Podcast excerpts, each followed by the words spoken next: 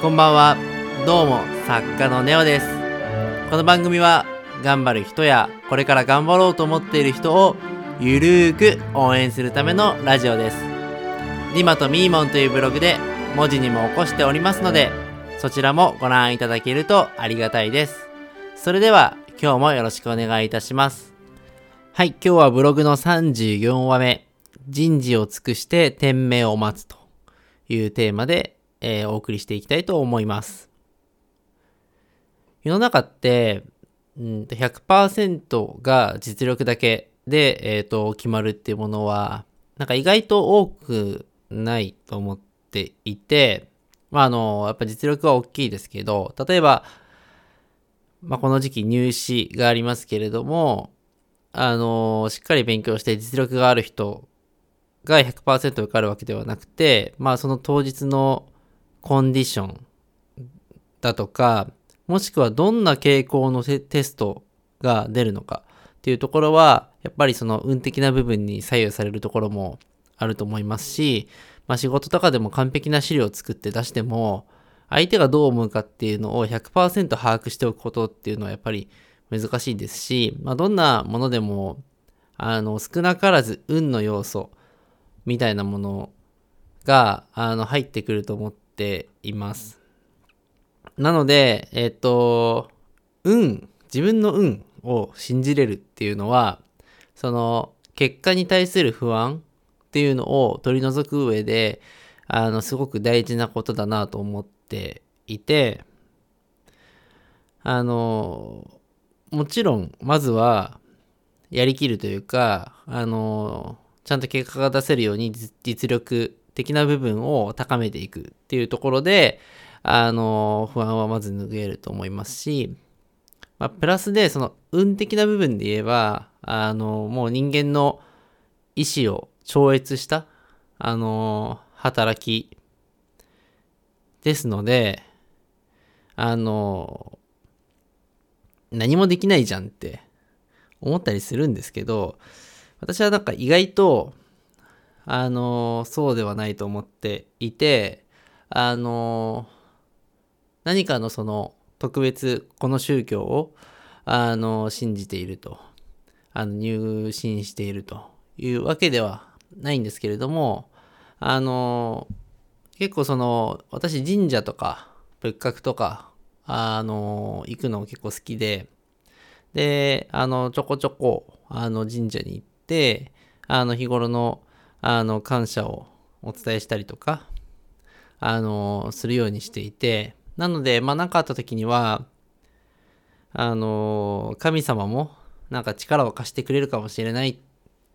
ていうふうに思うし、まあ、なんかわかんないですけど、あの、すごい解釈、まあ、あの、都合がいいですけど、あの、まあ、それなりにその、しっかりとその、挨拶に行ってる人と、そうじゃない人だったら自分の味方してくれるだろうぐらいな、あの、安直な感じですけど、っていうふうにも、まあ、思ったり、あのーしていて、まあ、普段何もしてないのに急に必要な時だけ神様お願いしますっていうのも、まあ、ちょっとどうなのかなみたいな、あの、ところもあって、まあ、会いに行くだけっていうのもどうなのみたいなことも、まあ、さらに言えばあるのかもしれないですけど、なんかやっぱり日頃から、あのそういう参拝したりとか、まあ、なんかしてると、あの自然と心がと整うというか運を信じれるようになんか少しはなったような気がしていて、まあ、非常にその効果があるんじゃないかなと思ってます。まあそれぞれその好きなあの好きなというよりもあのそれぞれが何かしらのその宗教をあのなんていうんですかね、あの、信仰していたりとか、まあ、もしくは、あの、自分が、あの、好きだと思える空間っていうものがあると思うので、別になんかそれは、あの、ここじゃなきゃいけないとか、逆にこれがいいっていうような話を、私は、あの、もちろんするつもりはないんですけれども、あの、何かそういう皆さんにとって、あの、自分は、あの、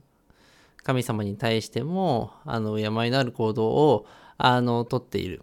よくあの、日本人とかだと、お天道様が見てるみたいな話もあると思うんですけど、まあそういったとこもですよね、日頃の行いがちゃんとしてれば、それは神様を味方してくれるでしょうって思えるのか、いやー、いつも悪いことしてっからなーっって思うのかで、やっぱその、の自分の結果を信じれる度合いも変わってくると、あの、思っていて、なんかそういう自分を信じれるための何かっていうのを、あの、実力的なところを上げること以外でも、えっ、ー、と、普段の行動だったりとか、あの、敬いを持った行動というところから、あの、何かね、その自分の不安をなくしていくような動きができるんじゃないかなと、私は思っています。はい。えー、それでは、えっ、ー、と、今日も、えー、こう、投稿、えっ、ー、と、お話、終わりにしていきたいと思います。えー、次回は、えー、ブログの35話目ですね。えー、失敗は挑戦の証というテーマで、えー、お送りしていきたいと思います。それではまた。